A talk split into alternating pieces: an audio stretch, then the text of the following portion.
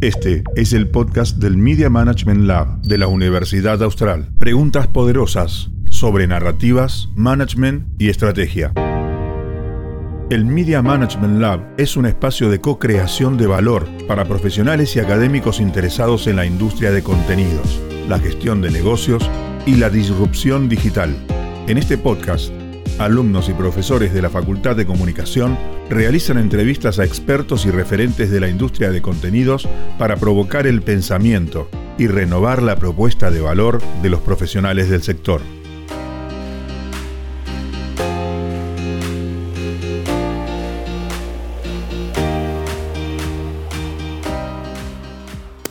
Hola y bienvenidos a este nuevo episodio de podcast. El día de hoy vamos a hablar sobre cómo aportar valor en la creación de contenidos digitales. Para eso tenemos como invitado especial a Ezequiel Inzaghi, que es un gran apasionado por la narración en múltiples formatos y así lo demuestra su carrera académica y profesional.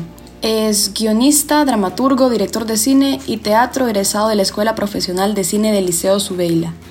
También es licenciado en Artes y Ciencias del Teatro, es abogado egresado de la Universidad de Belgrano y productor y creador de contenido digital en Leader Entertainment Group una productora de animación y una de las compañías líderes en el posicionamiento de contenido audiovisual en redes.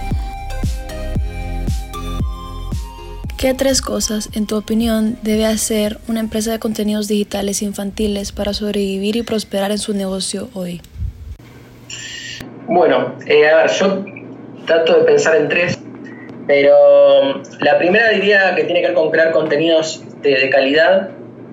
Eh, calidad lo tomaría como una palabra eh, o como un concepto amplio, ¿no? no solamente en cuanto a la, calidad del contenido en sí, lo entendemos tradicionalmente por calidad, em, sino también em, lo que nosotros a veces llamamos como calidad rentable, ¿no? que tiene que, ver, tiene que ver también con los costos y tiene que ver también con los tiempos de producción. ¿no? Em, que dentro, dentro de la cadena de valor y el esquema de producción, eh, ese contenido salga en una buena calidad, lo que decimos habitualmente como calidad, que se vea bien, que se escuche bien, que cuente bien la historia que tiene que contar, pero que a su vez este, este, responda a los costos para que sea rentable y a los tiempos también. Y ese contenido de calidad creo que tiene que tener la capacidad de ser distribuido a través de la mayor cantidad de canales y dispositivos. Eso es un poco el desafío que se enfrentan muchísimas empresas. Eh, vos podés pensar que el contenido lo haces solamente para YouTube, o podés pensar que solamente lo haces para broadcasting, pero en realidad generalmente los contenidos eh, conviene que puedan em, ser em, emitidos en la mayor cantidad de plataformas, que tengan la mayor cantidad de ventanas o que por lo menos puedan adaptarse a la mayor cantidad de ventanas posibles. Ese me parece que es el primer punto. Después, un segundo punto que te diría es maximizar el valor de los contenidos que se generan. Esto tiene que ver un poco con lo que hace la empresa en donde trabajo, pero además me parece que es un lindo desafío para todas las empresas que generan contenidos que es crear em, propiedades intelectuales más allá de los contenidos, que les permitan generar modelos de negocios 360 y globales, ¿no? Porque vos, este, em, si creas más que un contenido, creas una propiedad intelectual, creas una marca, se te amplía mucho eh, el horizonte de expectativas que puedes tener en cuanto a los negocios que se pueden generar. Em, básicamente puedo hablarte de licencias, pero puedo hablarte también de transmedialidad, puedo hablarte de de que un contenido que vos lo imaginaste como una película se te transforma en un libro, se te transforma en una novela, se te transforma en juguete, se te transforma en una obra de teatro. Entonces me parece que eso es la clave para, para justamente que, el contenido que generás tenga muchísimo más valor que el contenido propiamente dicho, que, algo, que esto lo trascienda. Y después algo que me parece que es un lugar común, pero que nunca lo podemos ignorar, es la innovación o tener la capacidad de adaptarse a la innovación porque, mm, eh, bueno, ya sabemos que todo cambia en forma muy vertiginosa y es fundamental que, hay que, que una, empresa, una empresa se pueda replantear digamos, sus objetivos con agilidad si es necesario. Eh, puede optar por el camino de la innovación o por lo menos el camino de estar atento a las tendencias para participar de los procesos de innovación. Pero lo que sí no puede dejar de hacer es fomentar la creatividad de sus equipos yo creo que esos son los tres pilares que te diría para mí más importantes. ¿Cómo decidiste incursionar en este sector de índole infantil y cuál es tu propósito u objetivo profesional? De muy chico lo que siempre me interesó es la narrativa, ¿no? O el storytelling. No le decía así cuando era chico, me gustaban los cuentos, era como más elemental. A poco que fui creciendo me di cuenta que las carreras que estudié, de las cuales me recibí, todas tienen que ver con el storytelling A ver, yo por un lado soy abogado, tiene mucho que ver con el storytelling, aunque no parezca, porque los abogados justamente narramos hechos, los encuadramos dentro de leyes, y bueno, por eso también creo que gusta tanto las películas de los procesos judiciales. Cómo se cuenta la historia te puede hacer ganar un juicio, las películas por lo menos. Y después también em, estudié después, obviamente, realización cinematográfica y también soy licenciado en artes y ciencias del teatro, que, bueno, ahí el vínculo con la narrativa por ahí es mucho más claro. Creo que es eso, creo que la semilla que puedo encontrar es esa, ese interés por lo narrativo. Y después lo que fui aprendiendo a medida que me fui ya profesionalizando es que detrás de cada narrativa hay una estrategia. Entonces ahí empieza también el interés por lo estratégico. Digo, detrás de cada guion de cine que haces o la matriz que utilizás, detrás de cada cuento que contás, detrás de cada juicio, detrás de cada estrategia incluso de marca, hay una narrativa, ¿no? Detrás de cada IP hay una narrativa. Y la tenés que desarrollar de forma estratégica, justamente, para, sea para que puedas ampliar su universo hasta el infinito, digo, ¿no? Que sea más allá de contar ese cuento, hasta todas las potencialidades que puede tener. Entonces me parece que lo narrativo y lo estratégico, quizá primero lo narrativo, pero después lo estratégico, al empezar a profundizar y entender lo que hay detrás de la narrativa, eh, es donde yo encuentro, digamos, e-, el origen de ese interés primigenio y por qué hago lo que hago. Y después cuando uno ya se enfrenta al desafío concreto de llevar esto a la realidad, a mí me gusta decir que, es como que yo trato de, digamos, establecerme este mapa mental, ¿no? Eh, la idea de generar, convertir los sueños en proyectos y los proyectos en realidades. ¿no? Eh, Spielberg creo que, que tiene la frase que dice yo sueño para vivir. Bueno, yo creo que partimos del sueño, pero después ese sueño lo tenemos que bajar. Entonces ahí está la narrativa, está la estrategia y después está la conformación de los equipos, que es fundamental porque por lo menos en todo lo que a mí me tocó hacer es imposible hacerlo solo. No está, bueno aparte hacerlo solo, eh, no solo porque no es divertido, sino porque no lo generas el producto de la calidad que la generas cuando trabajas en equipo. Entonces, bueno, básicamente empecé a enfrentar el desafío o de formar parte de equipos y muchas veces de liderar equipos, digamos, cuando me tocó, no sé, dirigir una película cuando me toca acá coordinar, en, la empresa en que trabajo me toca coordinar eh, un equipo de producción o coordinar, incluso a veces estaría con proveedores, que los cuales también formas parte de un equipo o formás un equipo, es fundamental eso, la capacidad de que puedan estar integrados y poder conducirlos y guiarlos en pos de un objetivo común. Me parece que eso es lo fundamental. Si tengo un propósito, es aportar valor eh, en la generación de contenidos. Digo, me parece que ese es el desafío de cada uno. Digo, ¿no? uno ¿cómo, ¿Cómo puede lograr hacer que cada cosa sea mejor y que funcione, que la audiencia le impacte y le genere emoción e interés. Digamos, ese es el propósito. Pero ¿en, qué pilares más siento? En esto, en esto que me interesa, la narrativa, la estrategia, el, trabajo en equipo. Y bueno, a partir de ahí lograr concretar esos, esos sueños que te decía, porque después, en, esencia, sí se trata de eso. Cada proyecto no deja de nacer como un sueño. Y, bueno, eh, creo que lo que hacemos, los que creamos contenidos, generamos contenidos o gestionamos contenido, desarrollar la capacidad y la habilidad para que eso sea un proyecto y para que después sea una realidad. ¿Cuáles consideras que son los tres mayores desafíos a los que se enfrenta Leader Entertainment en estos momentos? Sí, son importantes los desafíos. La empresa, bueno, es una empresa, quizás ustedes la conocen, mucha gente la conoce, pero que a través de un proceso muy interesante de transformación, ¿no? Pasó de ser una, una distribuidora de, de, básicamente de CDs, DVDs, de productos físicos más que todo, una discográfica, y bueno, incursionar en el mundo digital y en la creación de contenidos, fundamentalmente la creación de contenidos para, para chicos que con un éxito impresionante como es el de Naranja de Zenón, pero también con otras propiedades intelectuales muy exitosas. Y el principal desafío que se presenta es seguir creciendo y sobre todo crecer a nivel global. Y esto implica muchísimas estrategias porque, a ver, la más simple podría ser doblar los contenidos y estrenarlos en otros países del mundo, pero evidentemente es una concepción que tiene que ver con lograr internacionalizar los contenidos y sobre todo generar contenidos universales. No es que no se haga, pero evidentemente cuando vos querés este, ampliarte más mercados, tenés que pensarlo mucho más estratégicamente. Entonces, me parece que mm, está la idea de localizar contenidos, pero también la de generar, digamos, contenidos universales e incluso hasta generar formatos que puedan localizarse en otros países. Eso también que es, que es algo que me parece que, que también es importante porque no siempre, digamos, es muy importante también el sabor local, ¿no? que se le dice a los contenidos. Entonces muchas veces es generar formatos y adaptarlos en, en otros países. Pero ese me parece que es el objetivo principal. Después, asociado a eso, como segundo, te diría que es eh, expandirse a otras unidades de negocio, siempre dentro del área de entretenimiento.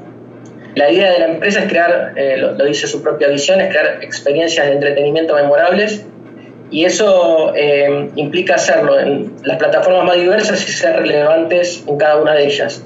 Obviamente siempre hay una gran importancia que le da a la empresa todo lo digital, o sea, tiene cada vez más presencia en, redes sociales, incluso está teniendo un gran crecimiento, por ejemplo, en TikTok, que también tiene su propio lenguaje.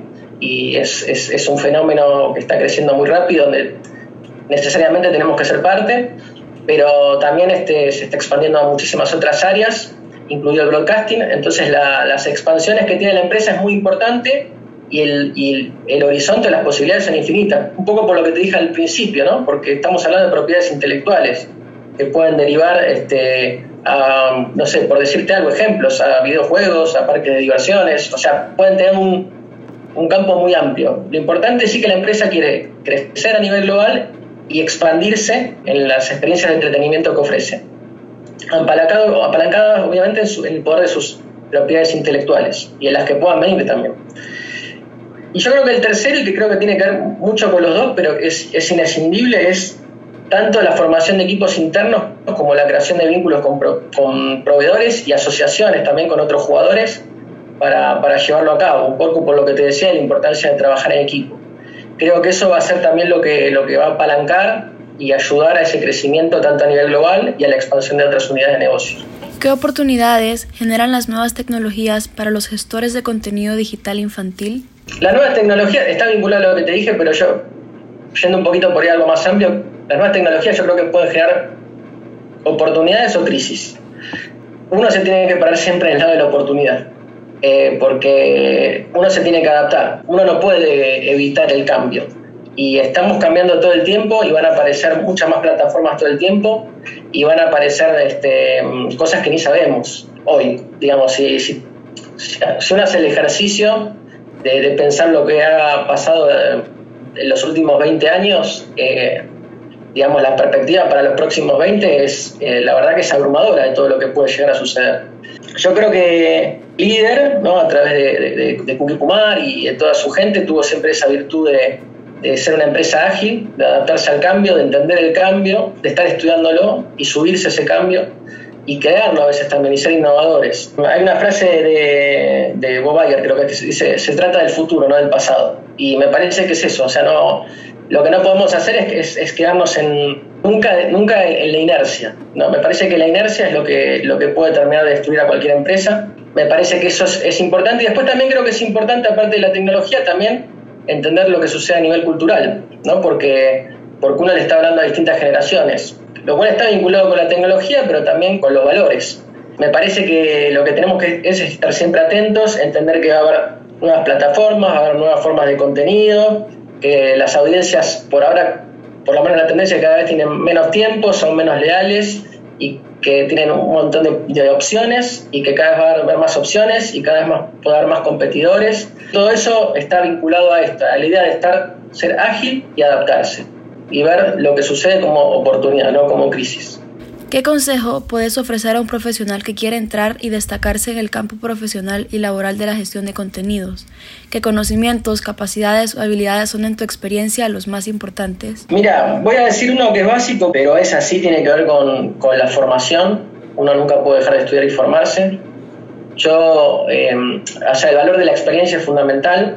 Muchos pueden decir incluso la experiencia es más importante que la formación Tal vez tengan razón, pero yo lo que creo es que lo que te permite siempre la formación es reflexionar sobre lo que haces. Entonces esa reflexión te permite estar mucho más preparado y muchas veces este, eh, ser este, autor de muchas cosas que pueden, que pueden cambiar, porque, porque entendés lo que sucede. Así que creo que la formación sería como, como el básico. Después, bueno, no quiero insistir, pero la capacidad de adaptación. Después, bueno, una que es una habilidad más dura que tiene que ver con lo que hacemos es saber gestionar eh, el tiempo y los recursos.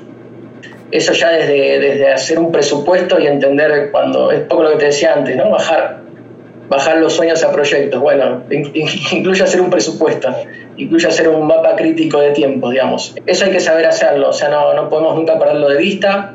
Muchas veces este, tenemos que trabajar con, con prioridades, podemos enfrentarnos a gente que nos va a decir que todo es prioritario, pero generalmente no, no todo puede ser prioritario. Entonces hay que saber gestionar los tiempos y los recursos, eso es eh, imprescindible.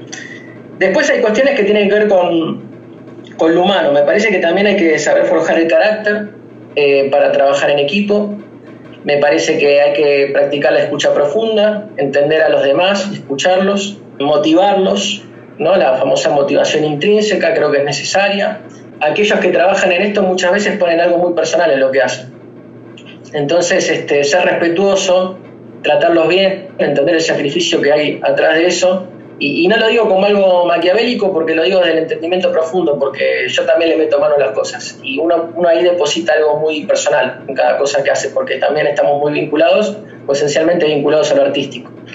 Después creo que tenemos que tener una capacidad también de visión global, ¿no? un poco asociado a la gestión que te decía de tiempos y recursos, pero tener un overview de las cosas, a veces no detenernos en nimiedades, que puede ser también algo peligroso. Admitir que el fracaso es una posibilidad, porque no todo va a salir bien. Todos han tenido fracasos, hasta los más exitosos, y generalmente es un, puede ser un gran vehículo para el aprendizaje. Eh, algo que por ahí suena medio de libro de autoayuda, pero también lo he leído en otros autores y me parece que es muy sabio, es ser optimista, y fomentar el optimismo. No hay nada peor que si te toca liderar un equipo ser pesimista o, decir que todas las cosas pueden salir mal. Yo creo que hay que ser realista, pero hay que ser optimista y creo que siempre se puede mejorar. Después creo que a un nivel más profundo es saber escuchar a, las audiencias. Te puede no ser, por ahí no sos la persona que dialogas con, las audiencias, quizás no haces la parte de social media de la empresa o lo que sea, pero, pero estar atento al diálogo con las audiencias y a las herramientas que tenés para dialogar con las audiencias. Sea una, ver una analítica una retención de un video, por ejemplo, a, hacer encuestas o a hacer focus group o a hacer entrevistas. Me parece que hoy tenemos muchas posibilidades de dialogar con las audiencias, aparte de generar contenidos y distribuirlos a nivel global y en distintas plataformas. Y eso me parece que hay que, hay que aprovecharlo. Y después, este, bueno, fomentar la creatividad y tratar de escapar en la mediocridad, porque también eso es importante, ¿no? Eh, yo un poco hablé al principio de la competencia y la verdad que hay mucha competencia y para destacarte tenés que, hacer productos de calidad y eso lo tenés que tener siempre presente y creo que ahí es donde vas a poder destacarte en, en un ambiente sumamente competitivo y en un mercado muy fuerte donde cada vez hay más competidores.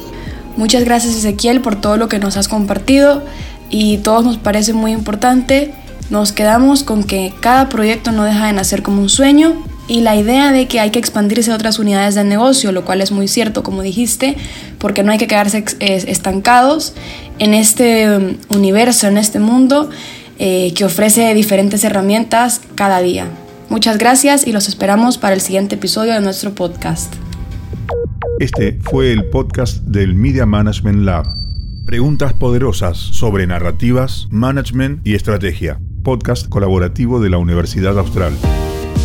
El Media Management Lab es un espacio de co-creación de valor para profesionales y académicos interesados en la industria de contenidos, la gestión de negocios y la disrupción digital.